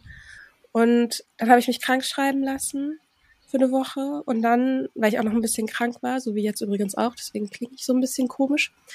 Ähm, und dann habe ich am allerersten Tag, als ich zurück in den Job war, habe ich gekündigt. Ich saß da an diesem Schreibtisch und dachte, das kann ich nicht, ich kann es nicht mehr. Ich habe, wenn ich das, wenn ich das fühlen muss, was hier gerade passiert. Wenn ich diesen Job fühlen muss, dann kann ich den nicht machen, weil entweder ich fange wieder an zu trinken, damit ich den nicht fühlen muss, oder ich kündige. Und dann habe ich eine, eine Kündigung, die ich tatsächlich schon mal irgendwann vorher geschrieben hatte, bloß noch nicht quasi abgegeben hatte, sondern schon mal so für mich selber schon mal geguckt, wie sich das anfühlt, eine Kündigung zu schreiben, habe ich die ausgedruckt und abgegeben und bin in die Arbeitslosigkeit gegangen. So. Und ähm, das ist immer noch die beste Entscheidung meines Lebens gewesen. Also dieses, das Aufhören mit dem Trinken und diese Kündigung, das waren zwei so wichtige, selbstbestimmte Entscheidungen. Und deswegen muss ich auch immer so ein bisschen lachen, wenn Leute sagen so, ja, das Trinken, das ist so eine, ist ja auch so eine Rebellion so gegen die Verwertungsgesellschaft und so. In meinem Leben war das Trinken eigentlich viel mehr das, was mich in dieser Verwertung gehalten hat. Also in einem Job, zu, in einem Job gehalten hat, in dem es mir einfach nicht gut ging, in dem ich immer weiter funktioniert habe. Ähm, ohne wirklich auf mich zu achten und mich selber irgendwie kaputt gemacht habe. Wie gesagt, Trinken als Problem war schon angelegt, schon länger ich will den, der Job ist dafür nicht verantwortlich, dass ich getrunken habe, natürlich nicht. Aber ähm, so dass zu merken, was sind eigentlich meine, was sind meine eigentlichen Bedürfnisse, wenn das Trinken nicht da ist, wenn das Trinken keine Option mehr ist, was will ich dann? Und das war da, ich will da nicht mehr sein. Das war mhm. sehr schön. Toll, hört sich echt gut an. Mhm. Also hört sich auch, finde ich auch gut an, genau, dass du dann sagtest so, und jetzt setze ich mein Leben nochmal ähm, auf Reset, ne? Oder mach jetzt nochmal wirklich ein, hab das dann, also dass du das wirklich so dann auch für dich komplett in aller Konsequenz auch umgesetzt hast. Ich meine, da gehört ja auch einiges zu, ne? In die Unsicherheit dann da auch zu gehen und Wahnsinn. Ähm, was hat denn bei dir aber auch, Miko, dazu geführt, ähm, da auch dran zu bleiben? Ähm, also ja schon das Gefühl, dass ich mein Leben retten muss, weil das auch einfach, das wäre halt sonst wieder schlimmer geworden. So äh, und ich glaube, ich glaube nicht dran, dass man Leuten, wenn man Leuten nur genug Angst macht, dass sie dann schon nüchtern bleiben oder so. Das äh, auch nicht. Ähm, für mich war es was war das denn? Also ich habe auch angefangen darüber zu schreiben. So haben wir uns kennengelernt, Mia und ich. Also ich kam dann sozusagen zwei Jahre nach ihr, war ich dann plötzlich da. Und das war so der Beginn, dass sich so eine kleine, so eine Art Szene irgendwie in Deutschland auch entwickelt hat, ähm, mhm. die auch immer mehr wächst und so. Mm. Ich, also ein paar ganz konkrete Sachen. Natürlich ist sich sehr, sehr viel damit beschäftigen. Ähm, das mache ich auch über den Podcast, auch immer noch, aber auch so nebenher, eben genau diesen Prozess das, was ich vorhin mündig werden genannt habe, also diese ganzen Fragen für mich zu beantworten. Also ich lese viel auch darüber, was, was ist eigentlich Abhängigkeit zum Beispiel oder was passiert im Gehirn, aber auch was sind zum Beispiel die, gerade bin ich in so einem, ich, ich rutsche dann ganz gerne in solche Recherche mega tiefen Hamsterlöcher. Jetzt gerade bin ich irgendwie dabei, so wie hat sich eigentlich die Suchthilfe in Deutschland entwickelt und woher kommen eigentlich unsere Vorstellungen in Bezug auf zum Beispiel Alko Alkoholiker was ist das eigentlich für ein Begriff? Weil eben Krankheiten oder Diagnosen, die entstehen ja auch nicht im luftleeren Raum, die sind ja auch konnotiert. Und eben für mich selber rauszufinden, was was hat das auch mit mir gemacht? Was hat das mit, also was habe ich auch von Deutschland gelernt, sozusagen, von der Gesellschaft, in der ich angefangen habe zu trinken, in der Gesellschaft, in der ich nicht wusste, wie ich darüber sprechen kann, dass ich ein Problem entwickle. Was habe ich von dieser Gesellschaft auch gelernt? Mhm. So. Komme also ein bisschen mhm. aus den Kulturwissenschaften, das heißt sozusagen mein, ich setze da manchmal meine Nerdbrille mhm. auf. Ähm, ja. ja. Total spannend, ja. Also du hast eigentlich so eine eigene persönliche Wissenschaft gemacht für dich, ne? Weil es dich ja auch so betrifft, ne? Ja, ja, ja, schon ein bisschen. Ich darf ich, ich muss eine persönliche Anekdote zu dem Thema nochmal loswerden. Und zwar, weil wir ja auch gerade von dem Bild gesprochen haben, ähm, des Alkoholabhängigen oder ne, der alkoholabhängigen Betroffenen. Ähm, ich kann mich noch ganz genau daran erinnern, ich glaube, ich war so 13, 14 oder so. Ich weiß es nicht mehr genau irgendwie habe ich von diesem Film mitbekommen oder habe den gesehen, ich weiß gar nicht wie, ähm, warum, in welchem Kontext genau, ähm, When a Man Loves a Woman. Kennt ihr den? Ja. Ja, genau. Mhm. Ja, klar kennt ihr den wahrscheinlich. Ähm, da geht's, um das kurz zu erklären, äh, ich weiß gar nicht, der ist, glaube ich, aus Anfang der 90er oder Ende der 80er, glaube ich, ist der ähm, mit äh, Mac Ryan und ähm, wie heißt nochmal der andere? Jetzt kommt Dieser heiße Italiener, ich weiß auch nicht. Ja, ja, dieser heiße Italiener zu dem Zeitpunkt. Ich komme jetzt nicht kennen, eigentlich müssen alle kennen. Äh, wahrscheinlich lachen sich jetzt ganz viele kaputt irgendwie hier vom, äh, beim Zuhören. Naja, wie dem auch sei, ähm, war eigentlich, glaube ich, ziemlich bekannt damals. Und was ich ähm, so interessant fand, war, da war ja Mac Ryan als Familienmutter die Alkoholabhängige ähm, oder ne, die Suchtkranke. Und ähm, ich fand es total seltsam, diese Frau, diese Mutter in dieser Alko alkoholkranken Rolle zu sehen. Also ich weiß noch, dass es für mich total, ich habe das irgendwie nicht so übereinbekommen, denn man hat ja immer irgendwie so, ich sag mal, mit Alkoholikern die Männer verbunden oder auch hatte immer so ein ganz klassisches Bild und dann war es da McRyan, die ja relativ zierlich ist und relativ, ich sag mal so, ne, ähm, so für was ganz anderes steht als ähm, und auch so mit den Exzessen dann ja auch gezeigt wurde, ähm, was einen ja total schockiert hat in dem Moment. Ich glaube, das war ja auch damals ein sehr progressiver Film, wenn man so will.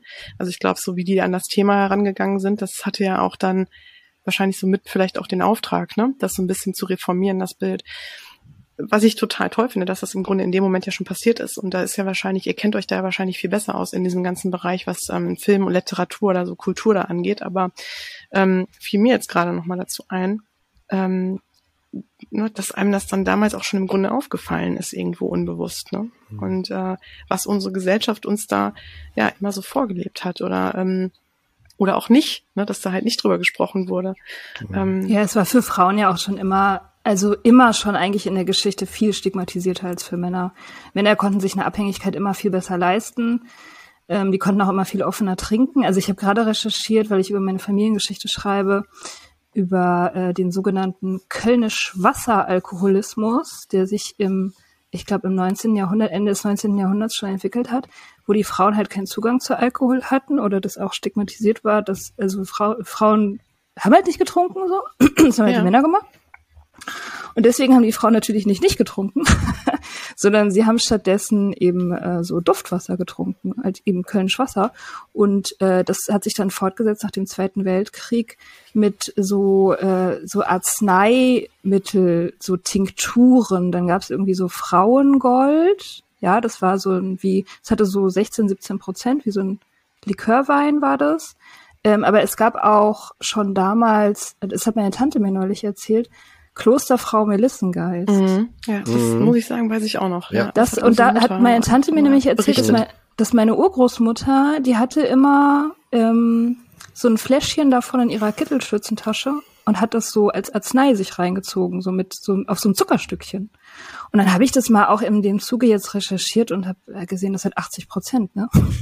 Das ist echt heftig. Ne, 80, das ist wie Stroh rum. Also das ist so ungefähr der, der hochprozentigste Alkohol, den man so kriegt. Und das war ganz weit verbreitet. Also meine Tante meinte, das war ganz normal, dass die Frauen sich da so diese, diese sogenannten Arzneimittelchen da eben reingezogen haben. Ja, da gab's doch so Ketten, ja. ne? So Werbeketten wie Frauengold, habt ihr davon auch gehört? So hieß ja, es, vorher. Genau. Frauengold. Ja. Mhm. ja, das war das populärste. Das wurde auch am aggressivsten mhm. vermarktet. Auch direkt an Frauen. Es sollte, also es wurde Lebensfreude. Lebensfreude, genau. also es sollte gegen alle möglichen Probleme helfen, auch so denn du erträgst ja, deinen Mann nicht, äh, du bist schnell emotional, das ist nicht gut, ähm, oder auch gegen Menstruationsbeschwerden sollte es auch helfen, also Diese gegen alle möglichen Probleme, die Frauen so haben, ne, mehr ja. zu viele Gefühle, Menstruation und finden ihren Mann doof und ja. sind halt insgesamt ja. unbequem, so dann, also Frauen ruhig zu stellen, hat durchaus eine, eine lange Geschichte. Ja. Darf ich da mal fragen, was das bei euch war, also welches, welcher Alkohol und vor allem, was ihr auch so vielleicht wahrnehmt, ne? Ähm, ihr seid ja da jetzt, glaube ich, auch in der Community dann wahrscheinlich gut vernetzt, ähm, was vor allem häufig zu einem Alkoholismus geführt hat, kann man das irgendwie sagen? Ein spezieller Drink, glaub, also ich glaube, dass tatsächlich, also jetzt gesell gesellschaftlich in einer in einer bestimmten Schicht, also in dem, ich sag mal, im, in der unter AkademikerInnen natürlich das Wein kennen und inzwischen vielleicht auch noch so, das eher bei Typen dann so das Craft-Bier-Ding, ne? So, aber in Bezug auf Wein, auch Whisky. Es gibt Getränke, die kann man zu Hobbys machen. Ist, also Gin ist gerade ein Riesenthema Gin, in Berlin. Ja, Riesig. Gin.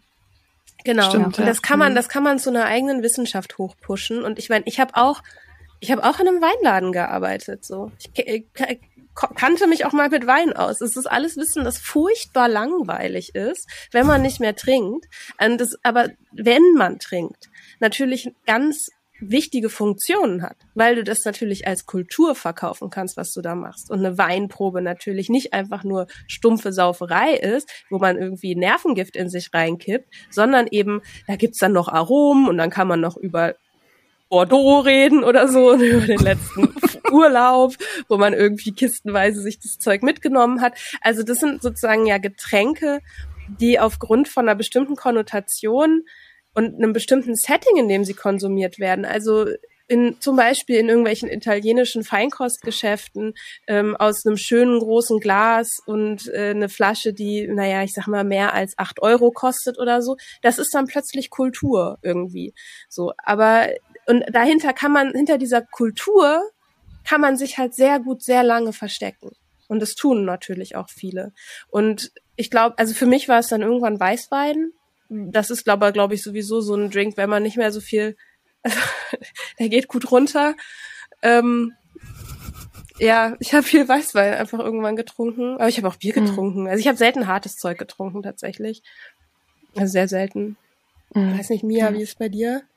Rotwein, ich habe sehr viel Rotwein getrunken. Mhm. Also ja, das, aber aber auch genau wie du ne, also alles was was halt so gerade da stand. Also in der Bar habe ich natürlich auch Gin Tonic getrunken oder so oder im Sommer ein kühles Bier und so. Was halt, also es ist ja alles irgendwie konnotiert, so dass es zu jeder Situation passt. Da gibt's ja, ja es gibt der Markt ist ja, sag ich mal, gesättigt. so. mhm. Ja. Und es ist sozusagen genau, du hast auf jeden Fall, du hast für jede Situation gibt's einen Drink. Ähm, für fast jede Situation gibt's einen Drink. Ähm, und es ist auch aber der, das, die einzige Droge, für die du dich rechtfertigen musst, wenn du sie nicht nimmst.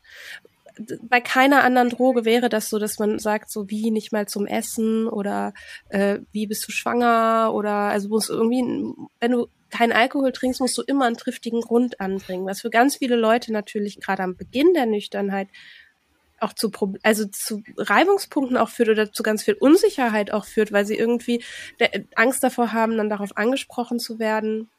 Ähm, so, ja, wie, warum trinkst du nicht? Wie, und nicht mal ein bisschen und so, und hä, mach doch. Und also zum Trinken gedrängt zu werden, ist halt, ist auch so ein Klassiker. Kommt in den hm. besten Gesellschaften vor.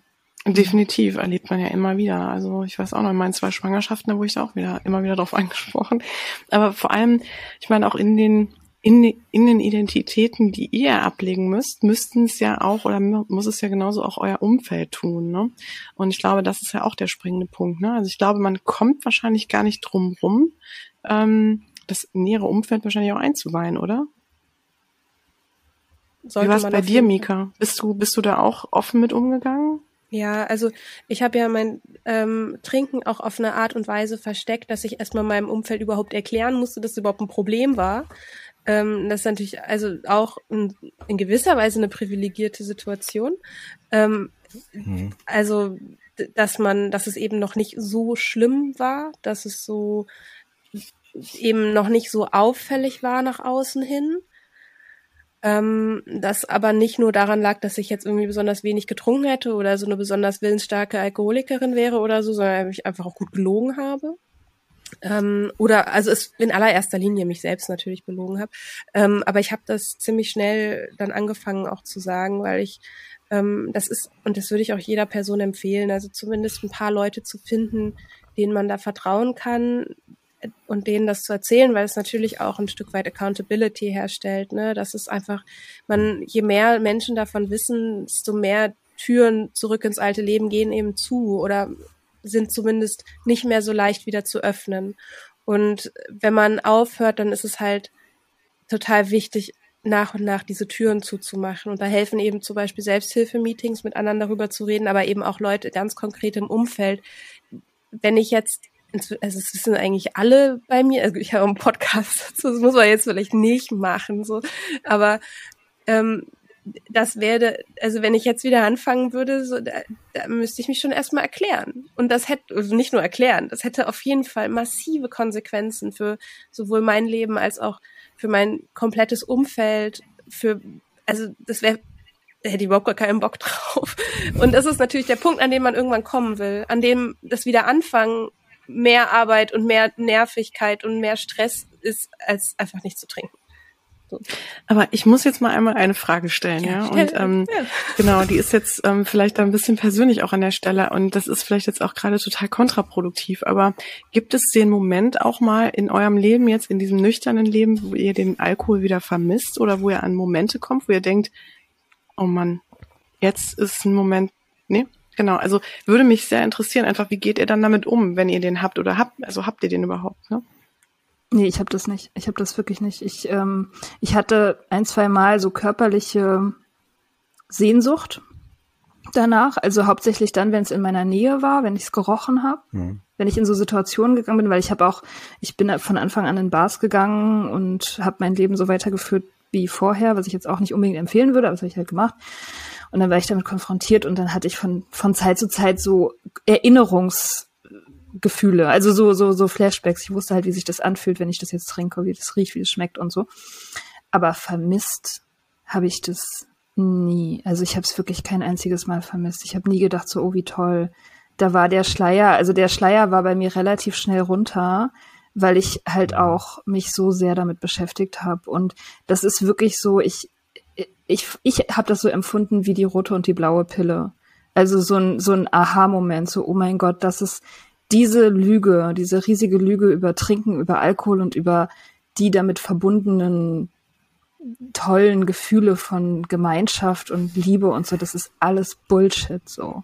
Und ich hatte das Gefühl, ich habe das einmal verstanden und danach hatte ich keinen Bock mehr damit zu machen. So und da ist also das ist jetzt vier Jahre, so ein bisschen über vier Jahre und ich habe es ich habe es nie vermisst. Toll. Bei mir ist es ein mhm. kleines bisschen mhm. anders.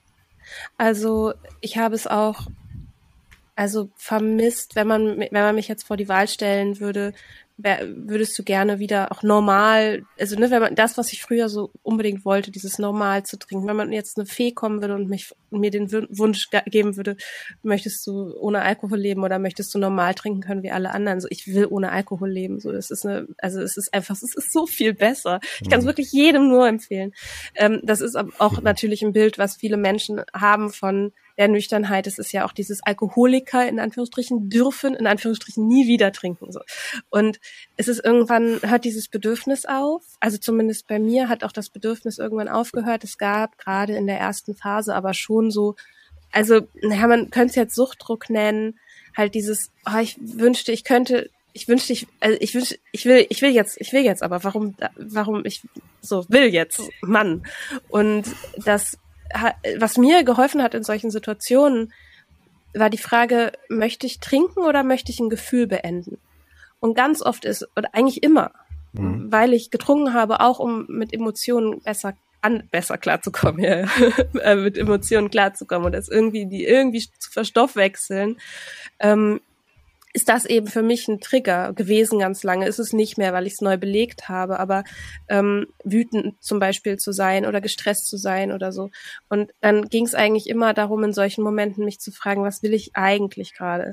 Und so so nach und nach programmiert man sich eben um oder habe ich mich eben umprogrammiert und dann irgendwann kommen diese Gedanken auch nicht mehr wirklich auf, dass man sich so denkt, so oh, ich wünschte und irgendwie ach nur ein Glas oder so, weil man ja auch weiß, was dafür auch auf dem Spiel steht. Also, und das ist ja ein, jegliche Romantisierung ist damit halt ganz schnell weg, wenn man sich vorstellt, was das dann für einen bedeuten könnte. Mhm. Ja.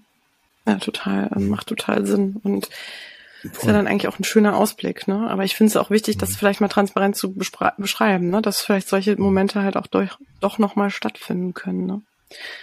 Und wie ist es denn jetzt? Jetzt habt ihr wahrscheinlich aber trotzdem Leute bei euch im Umfeld, die ja auch noch Alkohol konsumieren, ne? Oder wie geht ihr denn damit um? Also sagt ihr zu dem, also kann man das dann auch sagen, entwickelt sich dann so eine Art, wie soll ich das sagen, so eine totale Abneigung und Verteufelung zum Alkohol oder habt ihr damit eine gute Toleranz? Könnt ihr damit gut umgehen auch und ne, dass quasi dieser Alkohol weiterhin so existiert in der Form, den man ja, was man ja so kennt? Mm, ich finde, man stumpft dagegen ab. Also am Anfang in der frühen Nüchtern, ich habe da gestern lustigerweise noch drüber geredet mit drei nüchternen Freundinnen in ganz unterschiedlichen Stadien ihrer Nüchternheit. Und die eine, die ist ganz frisch nüchtern, also so ein paar Wochen, die ist wirklich so ganz oh, cool. wie so die, so eine so ein, wie so ein Küken, gerade erst geschlüpft, so voller völlig shaky und so oh mein Gott, what what's happening? Ähm, und die sieht das natürlich überall. Also die sieht natürlich nichts anderes. Ne? Die sieht nur trinkende Leute und Leute, die ein Problem haben. Alle haben ein Problem natürlich am Anfang. Mhm. So alle anderen, die sind alle in Denial und es ist total crazy. Und man wird auch dauernd darauf angesprochen. Am Anfang, also das, das hatten wir auch alle so gemeinsam, ähm, weil man selber das so sehr ausstrahlt, das Thema. Weil man halt auf eine Art und Weise sagt, nein, ich trinke nicht, dass man auch darauf angesprochen wird, warum man nicht trinkt, so. Und man denkt dann, oh Gott, die ganze Welt, es dreht sich immer nur um Alkohol. Aber es ist eigentlich sehr viel auch man selbst. Und das wird einfach milder. Also ich, mhm. ich habe das nicht mehr. Ich, ich bin in Umfeldern, wo Leute normal trinken und ich sehe das kaum noch. Und ich, also ich, ich bin nicht mehr umgeben von Abhängigen. Also das kann ich nicht ertragen. Wenn, mhm. wenn jemand abhängig ist, dann bin ich da äh, ungern dabei und guck mir das an.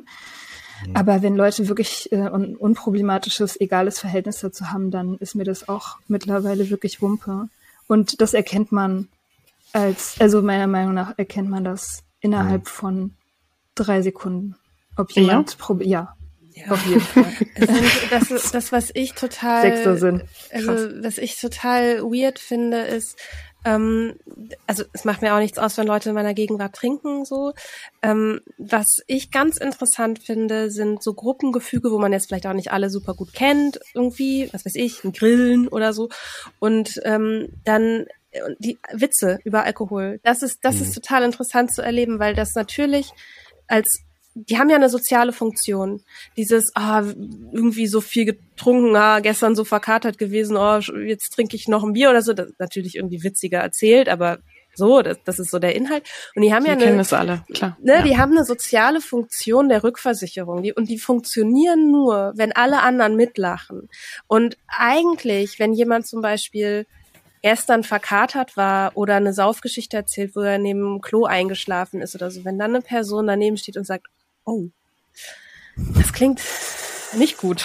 Äh, möchtest du darüber reden? Also würde ich nicht, würde ich nicht machen, so, weil das nicht die Situation ist und weil man natürlich auch irgendwie weiß, wie das ist. Ja, also man will da auch niemanden losstellen, bla bla bla. So würde ich auf jeden Fall nicht machen. Aber es ist interessant zu merken, wie, also ja, wie sehr diese Witze einfach ihre Funktion verlieren. Und dann ist es manchmal schwierig in einer Situation, weil ich dann nicht weiß, was mache ich denn jetzt? Ich kann nicht einfach mitlachen, weil ich finde es nicht witzig. Ähm, ich finde es nicht mal scheiße Mhm. oder so. Ich finde es einfach nur nicht witzig. Und ich habe das Gefühl, ich bin so, ich laufe sozusagen als nüchterne Person, so als das personifizierte schlechte Gewissen da so durch die Gegend. Und das ist eher das, was, was nervt, was dann natürlich in Zirkeln, wo problematisch getrunken wird, dann das Gefühl, dass andere auf mich projizieren. Es ist weniger, dass mich deren Trinken stört, ist, dass ich die störe mit meinem Nicht-Trinken. So, das viel mehr. Hm. Ja, interessant, stimmt. Gut, dass du es auch nochmal angesprochen hast. Aber ähm, Mia, das hat mich jetzt echt neugierig gemacht. Was würdest du denn sagen? Was sind die Faktoren, die dich in drei Sekunden dazu bringen, das irgendwie zu erkennen? Nein, das, ich weiß, dass das natürlich jetzt die Superpower wäre, ne? Die alle gerne hätten. So, wer ist es? bräuchtest Und keinen nicht? Test mehr, ne? Ja, Es genau, du bräuchte bräuchtest keinen Test mehr. mehr. Komm hier. Ja, du könntest, Komm, du könntest eine raus. Diagnose von fünf Minuten für 500 Euro verkaufen. Nee, das ist also, ich meine, das ist natürlich auch jetzt einfach Spekulation. Vielleicht erkenne ich ja auch nicht bei Das 100 ist eine- Prozent der Leute. Ja deine, aber das du- ist wahrscheinlich eine persönliche Intuition, Na ne? klar. Du Genau. hast, du hast, wie die Leute dir, du hast ja, du, es gibt ja nonverbale Kommunikation, macht ja irgendwie, keine Ahnung, 70, äh, 80 Prozent der Kommunikation aus. Und wenn jemand auf einer Party, wie der registriert, dass du nicht trinkst, die Art und Weise, wie der registriert, dass du nicht trinkst und die Art und Weise, wie er vielleicht nachfragt, warum du nicht trinkst, gibt ja Aufschluss darüber. Oder dass er überhaupt nachfragt. Ich meine, es gibt eben auch die meisten Leute, die ein unstressiges Verhältnis damit haben, die registrieren das einfach schon mal gar nicht so. Du sagst, nein, ich trinke nicht.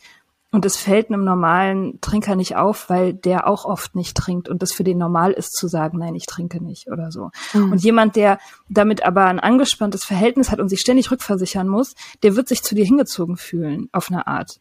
Oder auffällig abgestoßen. Aber meistens eher so hingezogen und der wird dir dann eher so er erzählen, so, ah ja, guck mal, du trinkst nicht, warum denn nicht? Hast du ein Problem? Und dir dann auch, das passiert auch relativ häufig, dir dann ungefragt erzählen, wie viel oder wenig er trinkt.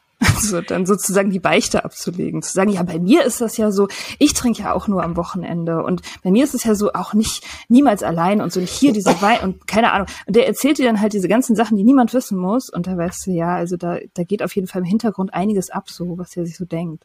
Ne? Also das ist so ein, ja, Mika, bitte. Nee, ich bin werd immer so aufgeregt, weil gut, dass wir einen Podcast haben.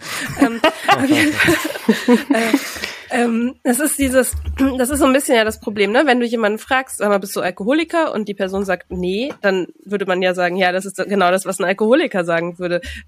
So äh, äh, funktioniert nicht. Äh, Relativ sicheres Zeichen ist jemand, der einem ungefragt erzählt, dass er kein Alkoholiker ist. Also, ne, dieses ich gehe noch mal zum Mhm. Kiosk. Ich sehe, dass ich ein Alkoholiker bin, ne? Aber äh, so. Und genau dasselbe sind eben diese Fragen, die, die Mia gerade gesagt dieses ungefragt Mhm. Beichte ablegen. Das, Mhm. ähm, das, was Mia auch erzählt hat von dem, ne, man erzählt der Kassiererin im Supermarkt, dass man heute Abend noch eine Party vorhat oder so. Also ungefragt Besuch erfinden, weil man das Gefühl hat, man muss sich für seinen Einkauf rechtfertigen oder äh, solche Sachen. Mhm. Das sind äh, so Zeichen, ohne dass man, genau, weil die, es sind Zeichen dafür, dass da vielleicht ein Problem ist, weil es eben ohne eine äußere Not passiert, sondern aus einer inneren Not heraus. Und ähm, genau, das, das wären so Symptome. Ja, interessant, wirklich. Ähm, ich würde so ein bisschen jetzt den Bogen nochmal schließen wollen und ähm, finde auch nochmal ganz spannend festzuhalten, ich glaube, ich habe das jetzt richtig rausgehört, und ihr habt beide im Grunde auch ohne professionelle Hilfe aufgehört zu trinken, oder? Das Ja. kann man so sagen, ja.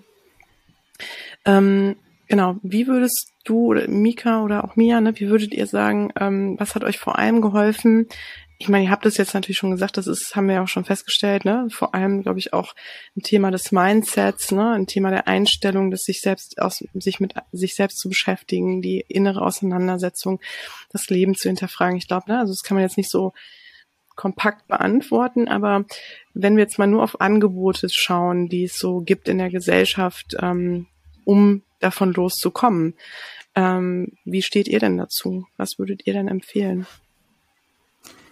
Ähm, alles ausprobieren. Mhm.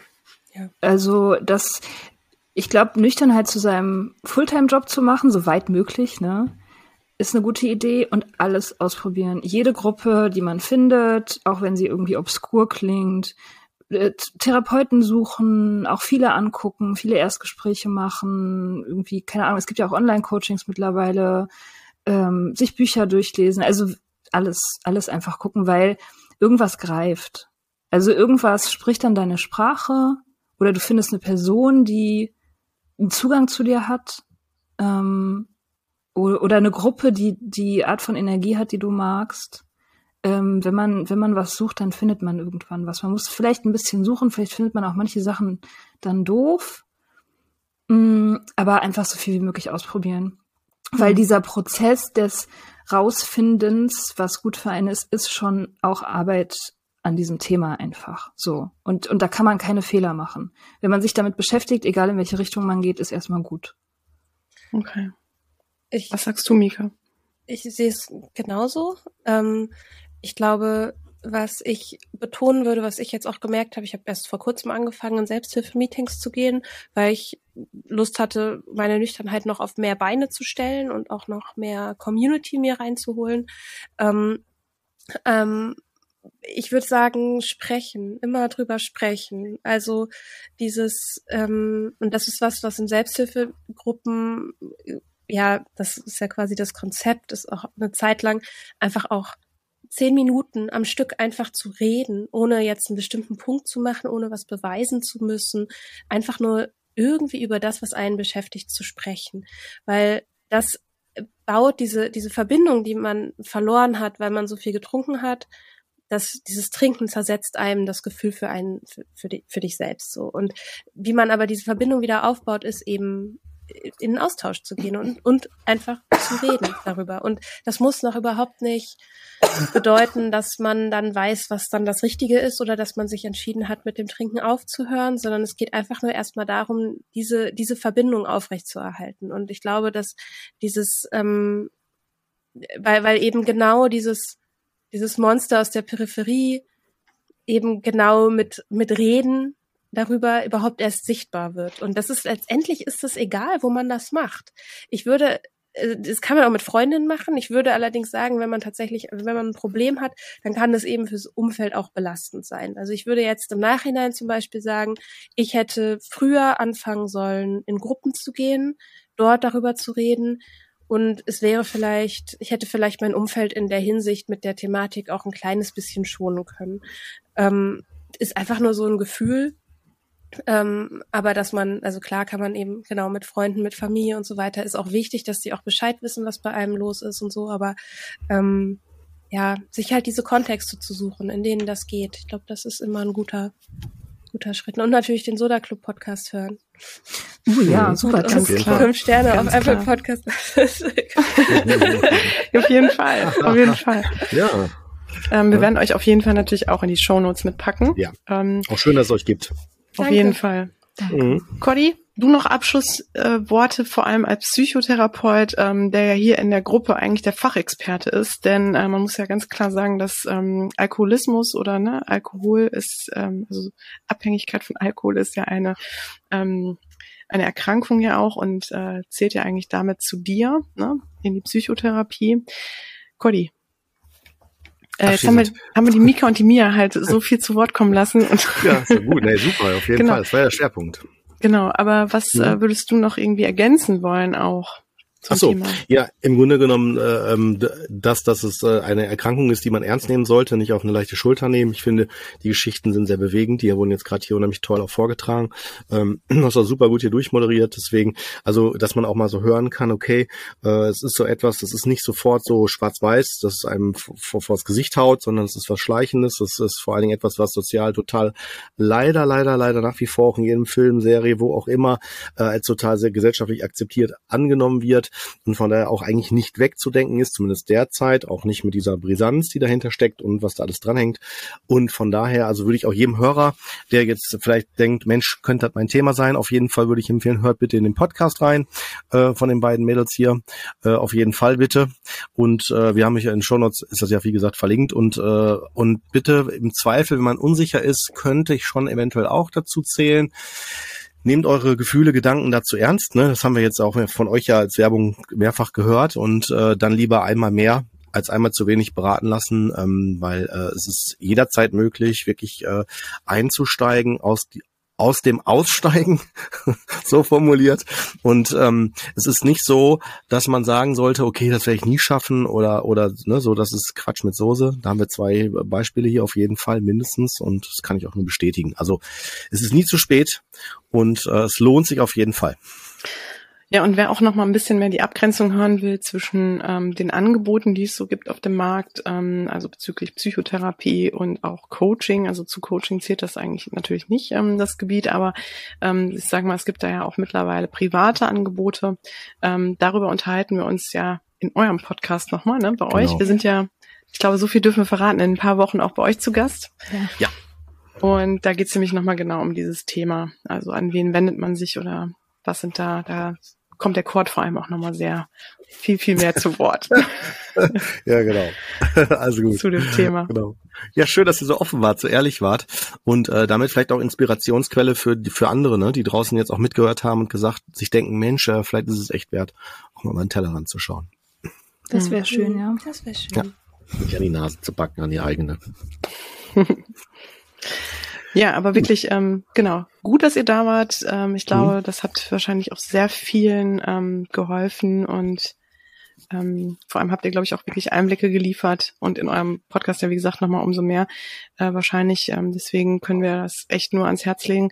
Aber ich finde, ihr habt nochmal wirklich sehr viele Dinge auch, glaube ich, hier erwähnt, ähm, die vielleicht so auf den ersten Blick nicht immer direkt klar sind. Ähm, mhm. Deswegen vielen, vielen herzlichen Dank für eure persönlichen Einblicke und dass ihr bei uns wart und für eure ja. Zeit. Danke, Danke für die alles Einladung. ja, weiterhin viel Erfolg. Ja, weiterhin Danke. alles, alles Liebe für euch und ähm, hm? ja, ich stoße auf euch an mit Wasser hier. Prost. ja. Das mit Fanta, ja. Dankeschön. Okay, alles Gute. ja, und äh, auch an euch da draußen, ne? Bis, bis ganz bald, ihr Lieben. Tschüss. Ja, tschüss.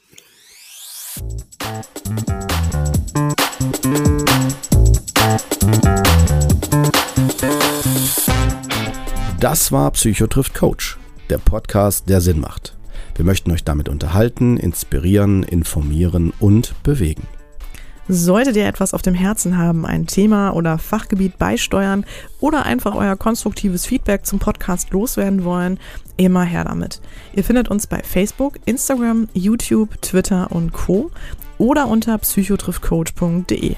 Dort bekommt ihr auch immer alle aktuellen bzw. weiterführenden Informationen zu unseren Folgen und Gästen. Wir danken euch von ganzem Herzen für euer Ohr und freuen uns, wenn ihr unseren Podcast bei iTunes mit ein paar lieben Sternen bewertet, über die sozialen Netzwerke teilt oder einfach mit Freunden und Bekannten darüber sprecht. In diesem Sinne, bis zum nächsten Mal, ihr Lieben. Wir freuen uns drauf. Yeah.